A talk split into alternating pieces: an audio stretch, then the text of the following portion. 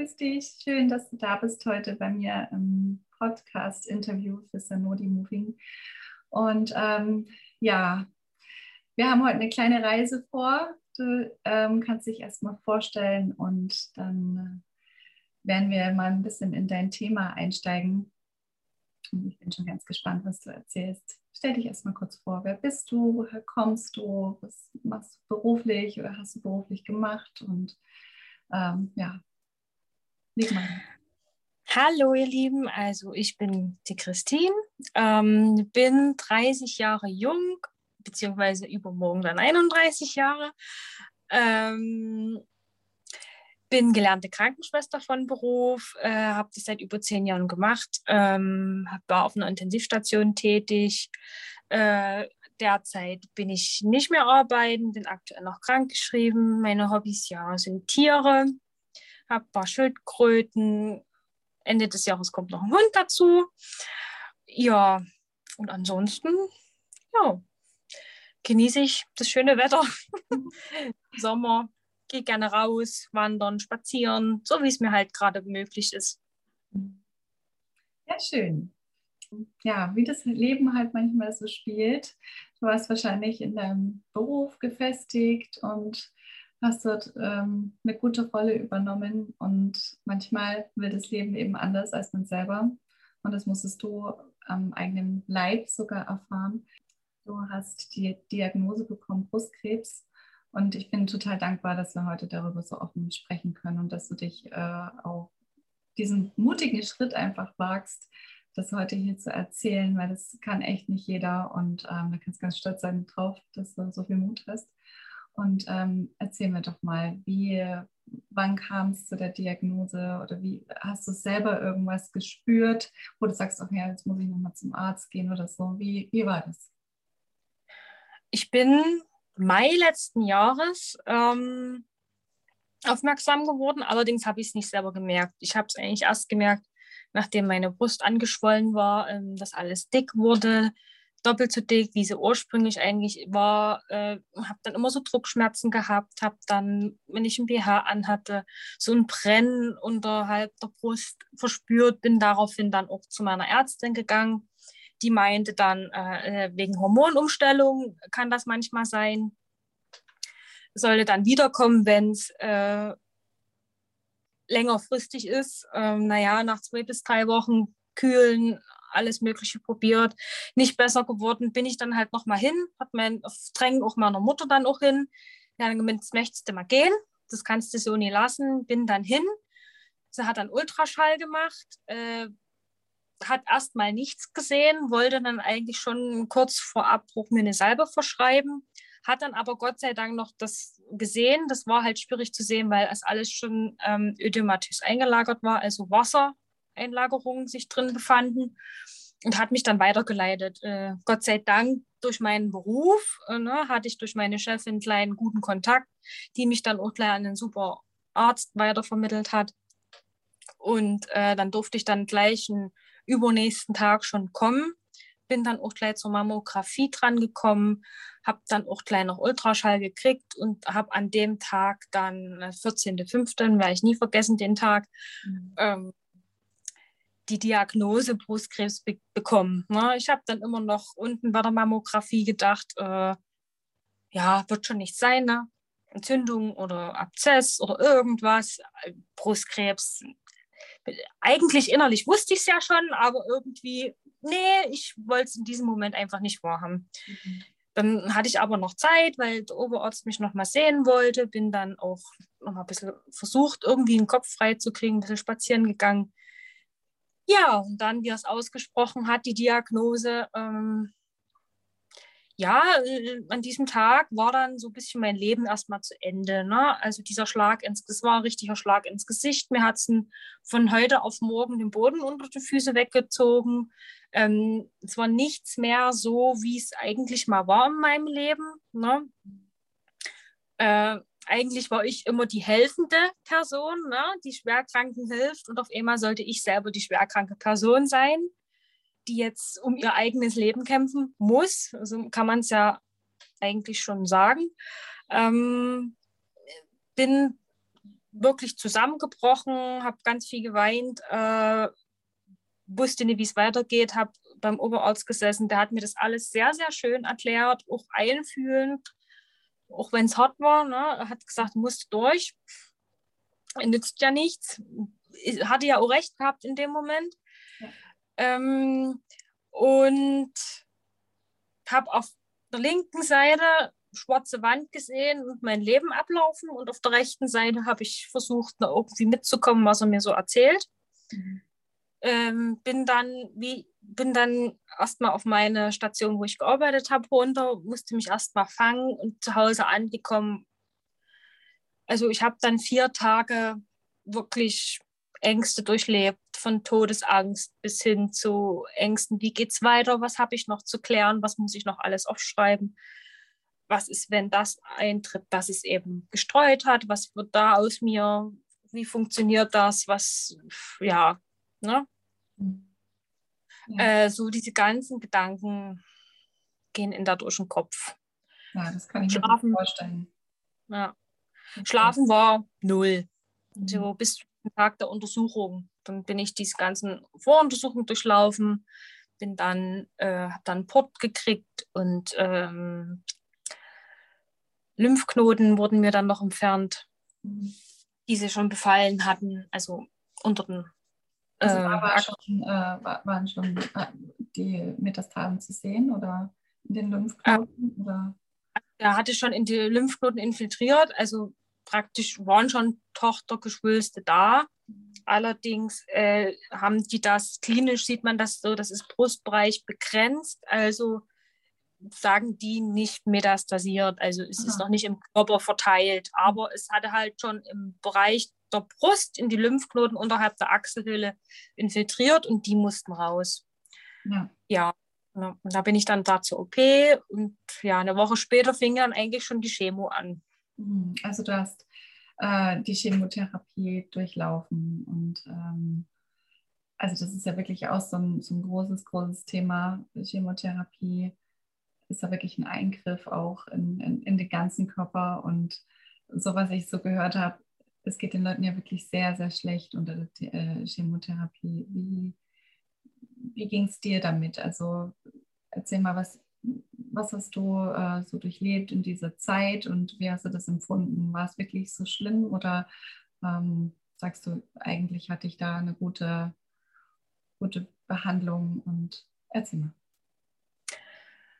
Also tatsächlich muss ich sagen, hatte ich mehr Angst vor dem Nadeleinstich vom Port wie vor der Chemotherapie an sich. Ähm, die Angst hat sich dann aber niedergeschlagen, weil die, die, Schwester das so toll gemacht hat, wo ich war, ähm, dass ich davon gar nichts gemerkt habe. Die hat das alles wunderbar erklärt, sehr einfühlend erklärt. Dann die größte Sorge zusätzlich war noch, oh Gott, da sitzt du alleine, was sollst du da jetzt vier Stunden lang, weil vier Stunden bis fünf Stunden waren die ersten Chemozyklen, die so lange gedauert haben. Mhm. Ähm, was machst du da? Wird doch langweilig, wie kriegst du die Zeit tot? Hab dann aber Gott sei Dank darüber eine für mich heute sehr gute Freundin kennengelernt. Ähm, du kennst sie sicherlich. Und äh, dafür bin ich auch von Herzen dankbar. Wir haben uns sehr viel auch unterstützt, sehr viel motiviert, ähm, haben uns ausgetauscht. Das hat auch tatsächlich sehr, sehr geholfen.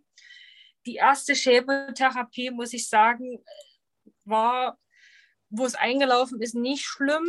Das war, da hat man erstmal noch nichts gemerkt. Der Hammer kam dann erst abends. Also abends ging es dann so ab späteren Nachmittag, wo die dann wahrscheinlich ihre Wirkung im ganzen Körper ausgebreitet hat, richtig los von ganz starker Übelkeit, Blass, Kreislaufprobleme, schlecht. Äh, ich weiß nicht, manche kennen das vielleicht, wenn ihnen richtig schlecht ist. Man hat das Gefühl, man muss sich übergeben und kann aber nicht. Also so ein Gefühl war das. Äh, natürlich auch wieder, wenn man merkt, diese, wie der Körper abbaut. Ne? Man kommt keine Treppen mehr hoch oder runter, weil man so schwach ist, dass man es einfach nicht mehr schafft. Ja, ich lag nach der ersten Chemo eine gute Woche flach. Ich konnte nichts machen. Ich war zu nichts fähig. Mir taten sämtliche Organe weh. Ich hatte das Gefühl, dass mir praktisch die Organe so aneinander reiben, knallen und dass alles nur noch weh tut. Das, ja, dann musste ich mir eine Spritze geben, die zum Blutaufbau, Blutkörperbildung äh, gut ist. Wurde mir aber auch schon gesagt, also ich wusste es von meiner Tante, da die selber schon zweimal diesen Mist durch hat, äh, wusste ich, dass das Knochenschmerzen verursachen kann. Da hatte ich mich natürlich gefreut. Juhu, nach drei, vier Tagen. ich habe das nicht, hm, habe ich gedacht. Dann äh, drei, vier Tage später kam dann die Quittung. Ne? Da hatte ich dann wirklich solche Schmerzen, dass ich konnte weder liegen noch irgendwas. Ich habe Ibuprofen eingeschmissen, ich habe Novamin genommen, es hat nichts geholfen. Ich habe bis um drei nachts wach gelegen, konnte nicht schlafen vor Schmerz, habe auch geweint vor Schmerzen, ähm, habe mich gedreht, gewendet, das hat aber nicht wirklich was geholfen, weil das in der Hüfte dann so weht hat. Dann habe ich zwischenzeitlich gedacht, naja, nicht, dass du noch eine Nierenkolik hast, weil so hat es sich wirklich angefühlt. Mhm. War dann aber nicht so, ja, nächsten Tag ging es dann schon etwas besser. Aber es war halt alles nur sehr, sehr schleichend. Und ähm, die ersten vier Chemos sind tatsächlich die heftigsten von allen.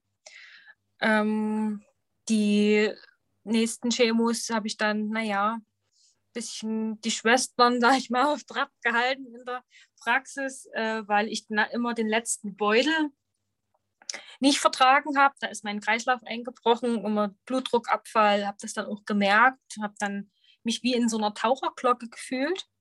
Mhm. Also ich habe gemerkt, ich bin bewusstseinstechnisch noch da, aber ich drifte immer mehr ab. Mhm. Und das lag einfach an diesem letzten Beutel da. Ich das habe ich einfach nicht vertragen.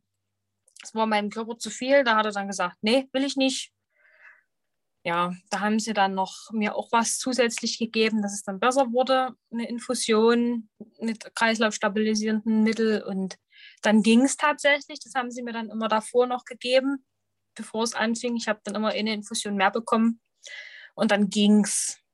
Die letzte heftige war dann tatsächlich nicht mehr ganz so extrem schlimm. Ich habe es schon gemerkt, drei, vier Tage ging das nicht gut, aber es war dann nicht mehr ganz so extrem. Ja, und die anderen, also insgesamt die Chemo ging ein halbes Jahr.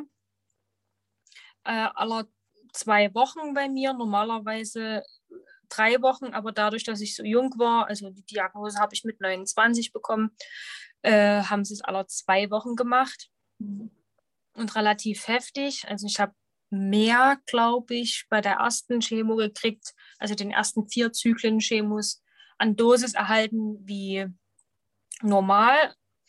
Einfach auch, weil der schon relativ weit fortgeschritten und äh, aggressiv, sehr aggressiv auch war. Ähm, ja, dann ging es eigentlich mit diesen, naja, im Vergleich zu diesen ersten Vieren war dann die letzten Chemos ein kleiner Spaziergang. Also ich will nicht sagen, dass es gut war, dass es schön war, aber es war wesentlich angenehmer, damit zu leben, weil die Nebenwirkungen nicht mehr so heftig gewesen sind. Ich meine, klar, man hat immer was bekommen gegen die Nebenwirkungen, das einen das nicht so runterzieht, aber man hat es halt tatsächlich schon gemerkt. Mhm. Ja, und dann habe ich dieses Taxol erhalten. Das, das ist auch so ein Chemomedikament, was auch Sensibilitätsstörungen in den Gliedern machen kann, also besonders Fuß, Zehen, Finger und Hand, haben die auch schon gesagt. Äh, ja, hatte ich jetzt nicht so. Ich hatte da meine natürliche Unterstützung dabei. Das hat mir sehr über den Berg geholfen. Da habe ich dann immer gesagt, das ist so ein bisschen mein Lebenselixier. Mhm. Das hat mir so eine Zeit lang geholfen. Was noch sehr, sehr schwierig war, waren die Haare. Ja, das war auch nochmal so ein Thema, genau. Wann, ja. Wann, wann hast du gemerkt, dass die Haare ausgehen? Äh, ich hatte mittellanges Haar, also so ungefähr Brust, so circa. Und habe dann aber schon gesagt, also bevor die Haare ausfallen, muss mir jemand abrasieren. Weil für mich wäre es schlimmer gewesen, ich hätte irgendwann vom Spiegel gestanden und ein bisschen Haare in der Hand gehabt. Mhm wenn ich den Zeitpunkt selber bestimme und sage, jetzt werden sie abrasiert. Äh, habe dann meine Tante gebeten, meine Mutti konnte es nicht. Mhm. Da tat das zu weh. Ähm, die hat sie mir dann auch abrasiert.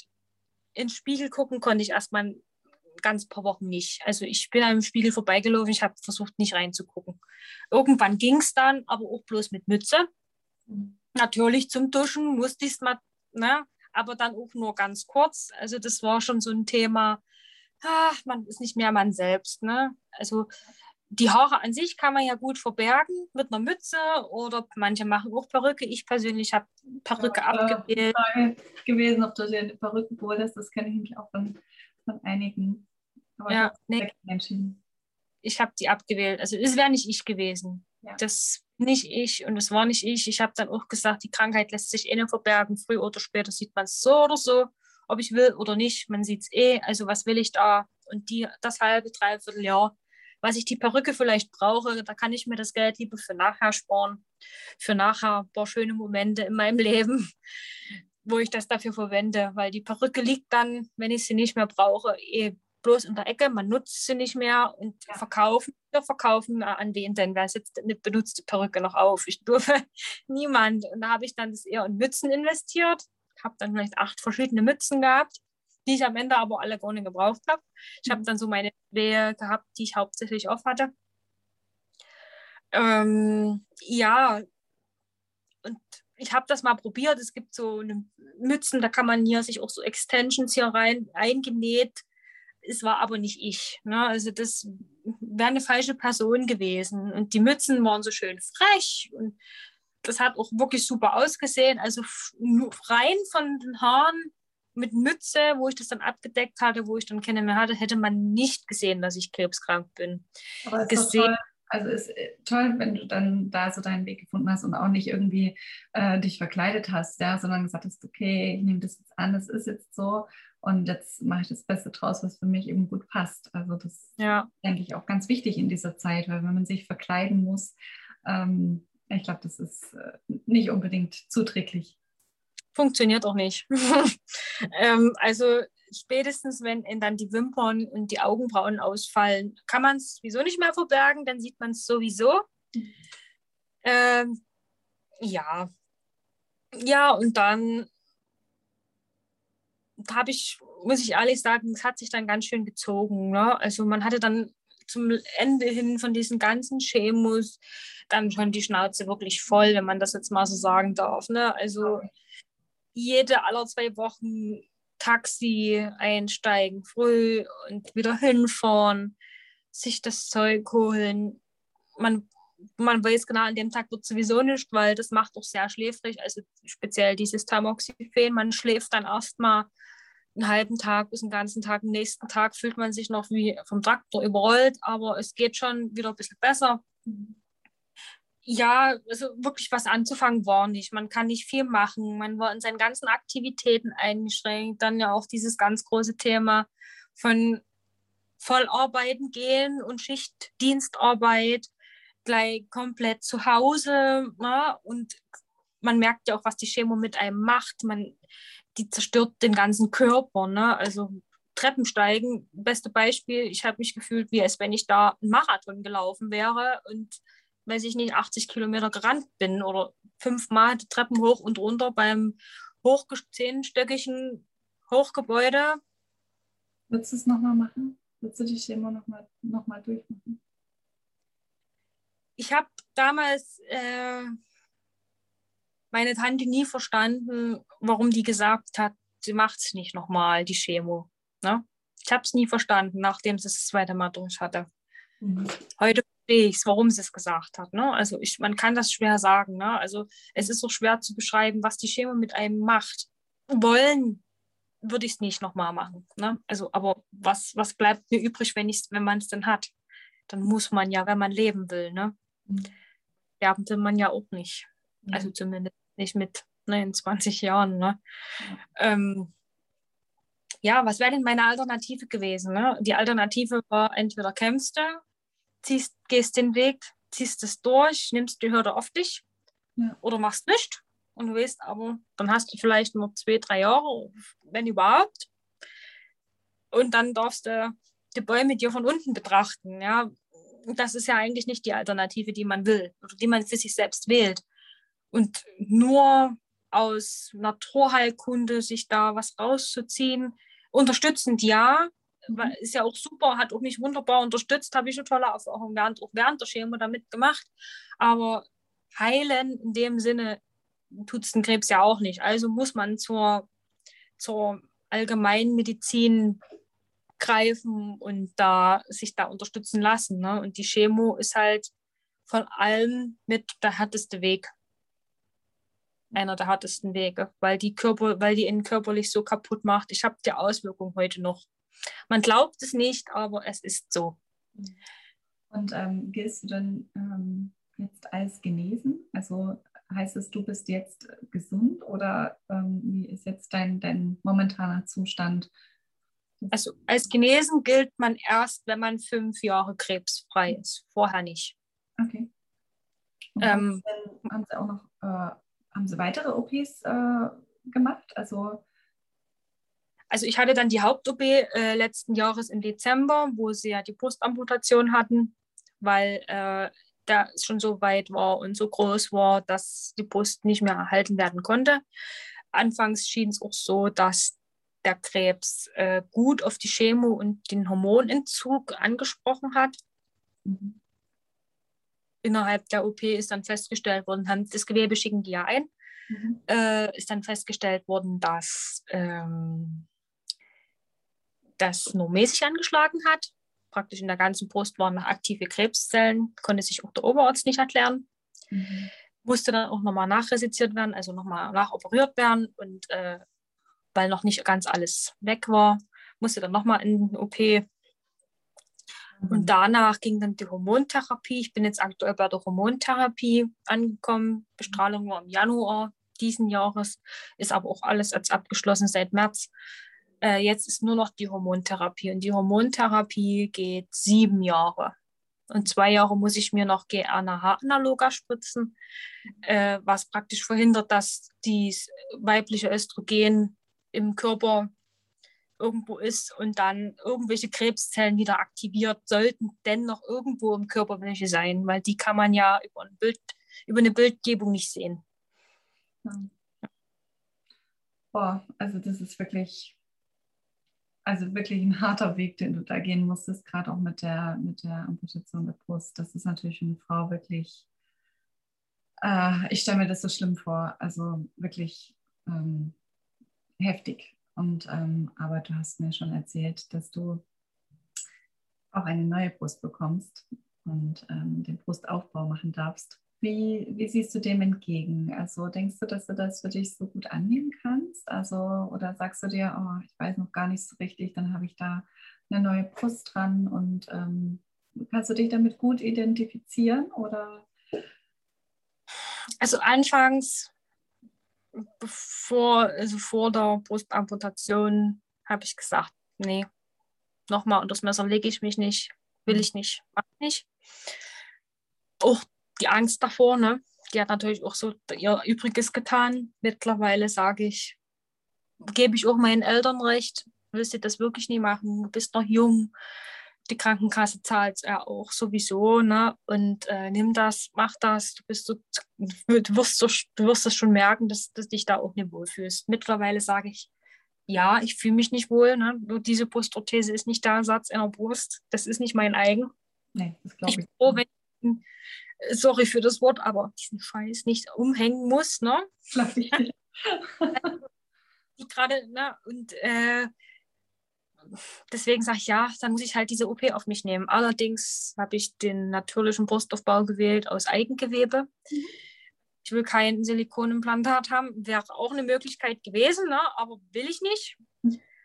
Ähm, dazu brauche ich zwar noch ein bisschen mehr Bauch, aber mal gucken.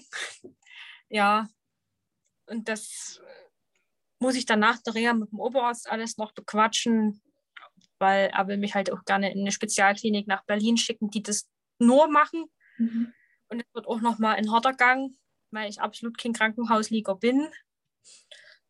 Angst davor, klar, auf jeden Fall. Wie, wird's, wie wird es werden? Wie machen die das? Wie sehe ich danach aus? Weil die ja von links nach rechts den ganzen Bauch aufschneiden.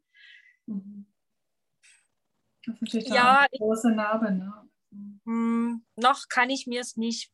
Also ich mache es ja, aber wie es wird und wie ich mich dann damit fühle, ich habe keine Ahnung. Mhm. Aber ich finde es so toll, die, die Möglichkeit, ja, auch das auch aus dem eigenen Gewebe eben zu nehmen. Gerade für die Frauen, die eben sagen, sie wollen keinen Silikonaufbau, weil sie Angst haben, es würde sich dann plastisch anfühlen oder so. Ähm, da finde ich es eben sehr gut, dass es diese Möglichkeit auch gibt. Und ich glaube, ähm, ja, also ich glaube dir, dass du total Angst davor hast, aber ich glaube auch, dass es danach, dass man so Stück für Stück, ne, wenn die Haare wieder wachsen und dann hast du wieder, wieder noch ein Stück Weiblichkeit mehr dazu gewonnen, dass man so nach und nach einfach auch wieder so sein Selbstbewusstsein bekommt und sein, sein Feeling auch für den Körper wieder bekommt. Und das äh, finde ich ganz gut, dass du das Angebot nutzt. Mhm. Ja. Sehr schön. Für Sie. Und ähm, wie, wie, wie geht es jetzt für dich weiter? Du hast ja gesagt, ähm, du warst vor der Diagnose Krankenschwester. Möchtest, möchtest du generell wieder zurück in deinen Beruf oder sagst du, Mensch, eigentlich habe ich mir noch was anderes gedacht, ähm, was für, für mich bestimmt ist. Wie soll es weitergehen für dich? In meinen eigentlichen Beruf will ich eigentlich nicht mehr zurück. Also eigentlich ist immer, klingt blöd, aber Grund liegt darin, dass ich dann erstmal gucken muss, wie es auch finanziell weitergeht, weil ich eine gewisse Zeit überbrücken muss, weil es ja nur bis zum gewissen Zeitpunkt Krankengeld gibt. Rein in den Beruf an sich habe ich abgewählt. Ähm, ich habe während meines Hauptberufes, ich und ich als Krankenschwester auch noch tätig war, bereits ja schon den Weg eingeschlagen, äh, in die Selbstständigkeit, wo ich, ein, wo ich gerne hin will. Ja, ne? ich habe ein tolles grünes Business, was mir auch ähm, sehr geholfen hat, ähm, über die Chemo gut hinwegzukommen. Das würde ich sehr, sehr gerne weiter aufbauen, ausbauen, ähm, mir da auch einfach ein gewisses regelmäßiges Einkommen generieren, wo ich sage, da, bist, da bin ich unabhängig, da bin ich etwas freier, bin ich mehr so gebunden an Schichtdienst und an diese ganzen Anstrengungen, kann auch wählen, wie, wann und wo ich arbeite. Das wäre so der Traum, den ich gerade habe. Mhm. Auch mehr Zeit für Familie, mehr Zeit, mein Leben zu genießen. Einfach auch aufgrund des Krebses habe ich gemerkt, wie wertvoll eigentlich doch das Leben ist. Ne? Also man, ich, ich nehme vieles jetzt, auch durch die Krankheit wahrscheinlich, ähm, vorher habe ich auch schon bewusst gelebt, ne? habe das auch genossen, die Natur, habe das auch geliebt. Aber jetzt, äh, ähm, ich nehme vieles ganz, ganz anders, noch viel, viel feinfühliger wahr. Also, wo andere denken, ist, ist ja doch ein Knall. Naja, aber äh, ich rieche Dinge, die ich vorher gar nicht so bewusst gerochen habe in der Natur, sondern gerade wenn jetzt irgendwas blüht oder irgendwo was steht, ich kann mich daran erfreuen und gehe da durch und denke, ach, ist das nicht schön, ne? oder wo ich sage, das und das willst du noch erleben. Also ich bin jetzt nicht fokussiert, äh, Millionär zu werden, das, das nicht, um Gottes Willen, aber mir schon so mein, äh, mein Leben so zu gestalten, dass ich freier, selbstständiger leben kann und unabhängiger sein kann. Und darauf arbeite ich hin. Ist zwar jetzt aktuell etwas schwierig in meiner derzeitigen Situation, aber ich versuche mich da schon durchzuboxen. Ich finde das super. Ich finde das richtig gut, weil jeder kennt es ja, man ist irgendwie in so einer, ähm, in so einer Berufsstressschleife drin und ähm, das, was du da erlebt hast, das lenkt natürlich den Fokus nochmal auf ganz andere Sachen, wie du schon gesagt hast, auf Familie, auf das, was wirklich wichtig ist, auf Natur, auf ähm, man, man, nimmt die Sachen tatsächlich bewusster wahr, das habe ich jetzt schon von einigen gehört, ähm, und ja, ändert einfach seine Blickrichtung. Und wenn man ja. dann sagt, okay, nee, ich will es versuchen, ich habe jetzt den Willen und will einfach sagen, äh, ich möchte mein Leben einfach umgestalten, dann finde ich das richtig gut. Und ähm, erzähl uns doch mal, was machst du denn für ein Business? Was, äh, was bewegt dich und was, ähm, was dürfen wir bei dir erwarten, wenn du uns berätst? Also ich bin ähm, in einer, also es, es, die Produkte, die ich, ähm, wo ich die habe, ziehe, ist aus einer österreichischen Firma, Hauptberg. Äh, die werden ähm, immer frisch äh, aus zu 100 Prozent Natur ähm, hergestellt. kommen dann auch direkt äh, frisch an dem Kunden an. Also Kunden, die bei mir bestellen, ähm, kriegen praktisch direkt frisch vom frischen Werk ähm, die Produkte geliefert. Mhm.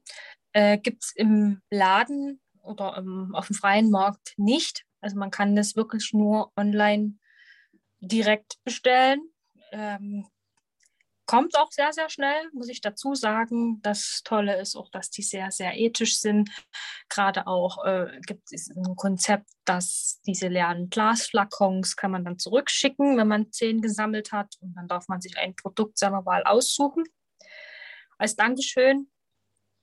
Mhm. Äh, ich selber habe damit auch sehr, sehr gute positive Erfahrungen, wie gesagt, während meiner Chemo gemacht. Dann gibt es solche Caps, zum einen die Immus und die Omegas, die fand ich, finde ich, bin ich absolut überzeugt davon.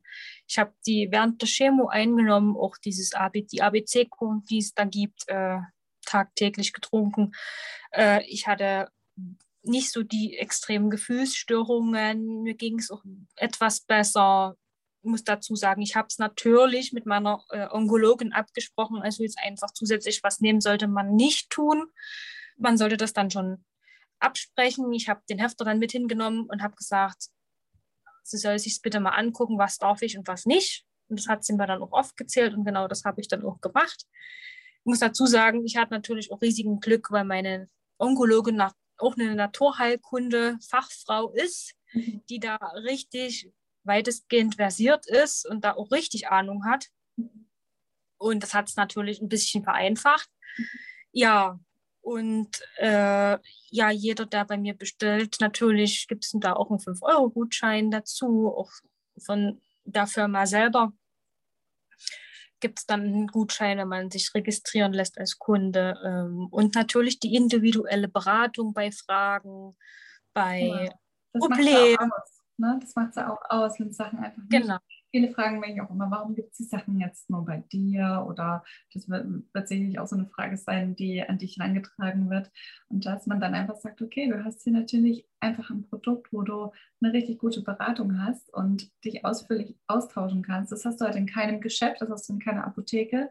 Na, du kannst nicht ja eben in der Apotheke anrufen und sagen, ach, wie kann ich das und das? Ähm, da nimmt sich keiner eine halbe Stunde, Stunde ähm, Zeit für eine ähm, für eine Anamnese, das guckt so individuell, wie, wie du das machst. Ähm, genau. Genau, und das ist, das finde ich halt auch toll, ne? Wo hat man das denn, ne? Die individuelle Beratung. Bei wem? Also wenn ich in den Laden gehe und eine Nivea-Creme zum Beispiel jetzt kaufe, äh, wer berät mich denn, wenn ich da ein Problem habe oder wenn ich eine Frage habe oder wenn da irgendwas hauttechnisch vielleicht passiert, weil ich es vielleicht nicht vertrage. Kann ja alles sein, ne? Das kann, egal was man da nutzt, kann das ja auftreten, ne? Hat man ja nicht. Also mhm. dieses, diese, ohne jetzt irgendwas schlecht reden zu wollen, aber äh, hat man nicht, ne? Man hat, die, man hat dann sein Produkt, was man, egal was es da jetzt ist, ob es Nivea ist, ob es, äh, egal was es dann ist, man findet das ja nicht, ne? Und so, also man hat eine individuelle Beratung man kann sich jederzeit melden, weil man ja auch, und man kriegt ja auch, wenn das gewünscht ist, natürlich immer die Angebote zugeschickt. Äh, Gibt es auch zweimal im Jahr eine Zeitung, also so eine Fachzeitschrift, wo dann auch nochmal die neuen Produkte vorgestellt werden, wo es dann auch nochmal einen Gutschein gibt, ähm, den man für sich einlösen kann. Äh, und natürlich die frische des Produkts ne, zu 100 Prozent aus Natur, mikroplastikfrei, keine, keine Chemie, keine Konservierungsstoffe und das Tolle, es hat ja auch ein Ablaufdatum. Ne? Also das zeugt ja schon von, ähm, von einer gewissen Qualität, wo ich sage, ich weiß nicht, wie viele Produkte weltweit auf dem Markt gibt, die da, die das so mit sich führen und tragen oder die das Merkmal dafür haben. Ne? Natürlich hat mich auch die Philosophie sehr, sehr überzeugt. Ne? Also das ist ein weltweites Alleinstellungsmerkmal, diese 100% Philosophie. Es ist, ja, es hat mich, ich sag mal so, es war wirklich während meiner ganzen Krebsbehandlung auch so mein Lebenselixier, muss ich dazu sagen. Super schön. Ich werde ganz unbedingt dich da auch unterstützen. Wir werden alles dazu posten, deine Internetseite, deine Instagram-Seite, dass die Leute sich umschauen können ähm, in deinem Business, was du machst. Und ich hoffe wirklich, dass es äh, diesen kleinen Aufschub auch gibt und dass du dann ganz schnell da auch wirklich für dich äh, den guten Weg gehen kannst und nicht mehr wieder in diese Berufsschleife zurück musst, weil ich denke, ähm, für dich ist es wirklich mit der Selbstständigkeit genau der richtige Weg, weil du kannst so individuell damit dann auch da, äh, auf deinen Körper schauen, was du oft in dem Schichtdienst und so weiter, das ist ja wirklich für den, für den Körper auch eine Riesenbelastung, immer wieder dieses ja. diese Schlafphasen und so weiter. Von daher drücke ich dir ganz, ganz doll die Daumen, dass ähm, du da einen guten, guten Weg findest und so richtig erfolgreich bist. Ähm, genau. Und dann wollte ich dich noch fragen, hast du für andere Frauen ähm, einen Mutmacher? Irgendwas, was du den anderen Frauen mitgeben kannst, äh, die die gleiche Diagnose bekommen? Ähm, Mutmacher. Nicht den Kopf hängen lassen, sag ich mal. Ne? Kämpfen ähm, daran, ähm, sich festhalten, dass Sterben keine Option ist. Also leben. Mhm. Einfach leben. Das Leben genießen, Kopf nicht hängen lassen und natürlich seine engsten, vertrauten Menschen um sich schon, ne? Familie, äh, Freunde, die in, wo man Vertrauen hat und weiß, die fangen einen auf und geben einen auch mal mitunter vielleicht den nötigen Tritt, dass man eben wieder weitermacht. Ne? Und die zeigen einen auch wieder wieder auf, hey, komm, du kannst jetzt hier nicht aufgeben, wir brauchen dich noch. Ne? Also das sind eigentlich so die Punkte, die mich sehr, die, die mir sehr weitergeholfen haben. Zu wissen, dass ich eine Familie habe, die hinter mir steht, zu wissen, dass ich Freunde habe, die hinter mir stehen, die, zu denen ich immer kommen kann, mhm. mit denen ich über alles reden kann. Und ja, das ist eigentlich so das A und O, dass man den Weg nicht alleine geht, sondern offen damit umgeht, das teilt, das äh, darüber spricht, vor allen Dingen und nicht versucht, da irgendwas zu verbergen, weil es lässt sich nicht verbergen, ne? früher oder später, egal, es kommt so oder so raus. Man wird so oder so früh oder später darauf angesprochen. Also warum dann nicht gleich offen damit umgehen? Das ist für einen selbst besser und äh, gut, jeder hat seine eigene sein eigenes, wie er damit umgeht. Ne? Jeder geht damit anders um. Es geht jetzt nicht jeder damit gleich um, was auch völlig in Ordnung ist, aber ja, das war so mein Weg, wie ich es am besten bewältigt habe. Und natürlich eine ganz große Hilfe eben auch war meine Tante. Ne? Also mhm. wenn man da jemanden kennt, der da selber schon betroffen war, auch gerade mit solchen Menschen reden. Ne? Also ja. die ihnen da auch mal einen Tipp geben oder auch helfen, da über die erste Phase hinwegzukommen, die aus Erfahrung sprechen können, Menschen suchen, die das selber auch schon durch haben, weil man mit den Menschen ganz anders spricht, wie mit jemandem, der das noch nicht hat. Das ist ja nicht schlimm. Ne? Ich habe mit meiner Tante immer anders geredet wie mit meinen Eltern. Ne? Das hat auch meine Mutter gemerkt. Also, ich habe jetzt nicht, nicht, nicht, nicht, nicht weniger mit ihr geredet wie mit meiner Tante, aber mit meiner Tante habe ich halt auf einer ganz anderen, ganz anderen Verständnis und ganz an, einer ganz anderen Basis gesprochen, viel, viel tiefgründiger, wie jetzt mit meiner Mutter. Also meine Mutter weiß gewisse Sachen eben heute noch nicht, weil sie es auch gar nicht fassen könnte, weil mhm. ist ja auch klar, sie hat es nicht durchlebt als meine Tante. Ne? Also deswegen, das hilft eben auch sehr viel, muss ich mhm. sagen. Ne? Man, und, und vor allen Dingen, man ist nie allein. Also man ist nicht allein mit der Diagnose. Das habe ich auch gedacht, ich bin jetzt alleine und muss da irgendwo durch. Ich habe dann in, während der Chemo so viele Menschen kennengelernt, auch junge Leute, die das betroffen hat und die da auch durchgehen und die, da, die das auch erlebt haben, durch mussten, teilweise Frau, eine Frau kennengelernt, auch ein Geschäfts-, eine Geschäftsfrau, die auch Brustkrebs hatte, wo der dann gestreut hat, sogar, die das schon seit 13 Jahren täglich dahin geht und sich ihr, sage ich mal, Elixier da abholt. Ne? Also das war jetzt nicht direkt Chemo, ich glaube Antikörper oder so. Aber es ist ja auch egal, sie macht es seit 13 Jahren, geht da durch, ihr wurde gesagt, palliative Behandlung ich, sag, ich habe dann auch mal gefragt, äh, wie gehen Sie denn damit um? Also, wie, wie, wenn, wenn Ihnen gesagt wird, palliativ. Die hat gesagt, man darf da gar nicht drüber nachdenken, man muss es ausblenden, sonst geht man kaputt. Und genau das hat sie gemacht. Also, und für, gerade vor solchen Menschen ziehe ich einen Hut, weil ich dann ähm, selber auch gesehen habe, ja, es kann auch schlimmer kommen. Ne? Also mich hätte es auch weiter immer noch, noch schlimmer treffen können. Es war schon so schlimm genug, aber es hätte halt ja. auch noch ein Denk an, die hätte dir wirklich nur die Salbe gegeben. Ja. Ja. Dann ja, wäre das nicht, dann hätte es nochmal Wochen geschoben und ähm, ja, man muss einfach dankbar sein, dass es in dem Moment äh, dann erkannt worden ist. Ne? Auf jeden Fall. Ja, ja Chrissy, echt, also total bewegend. Ich habe auch echt Gänsehaut. Also ähm, toll, dass du heute mitgemacht hast und ich, ich bin dir so dankbar darüber, dass du mir die Geschichte erzählt hast und jetzt da wirklich auch, ähm, dass wir das nach außen, außen tragen dürfen und auch anderen äh, Frauen Mut machen dürfen. Ähm, weil ich finde, dass auch das kann einfach hilfreich sein. Einfach, wenn man jetzt sagt, okay, ich habe keinen, mit dem ich drüber sprechen kann, zu sagen, aber okay, dann schaue ich mir das Video an und äh, da ist jemand, der erzählt mir einfach seine Geschichte. Ich finde es ganz richtig gut und ja, vielen, vielen, vielen Dank für deine Geschichte und ich wünsche dir wirklich alles, alles Gute. Ich drücke die Daumen, dass deine Therapie weiter gut verläuft und dass ähm, die Reha gut verläuft und dein Brustaufbau ganz, ganz super schön wird und dass du dich ganz wohlfühlst mit deiner neuen Brust und vor allem, dass dein Geschäft so richtig gut anläuft. Danke. Ich habe dir zu danken.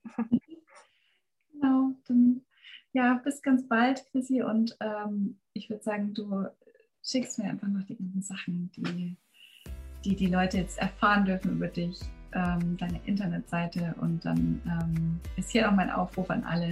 Unterstütze die Chrissy bei dem, was sie macht. Und äh, wir wünschen dir alles Gute. Ja, wer Fragen hat und Interesse, kann sich gern bei mir melden. Schön. Mach's gut. Tschüss. Tschüss.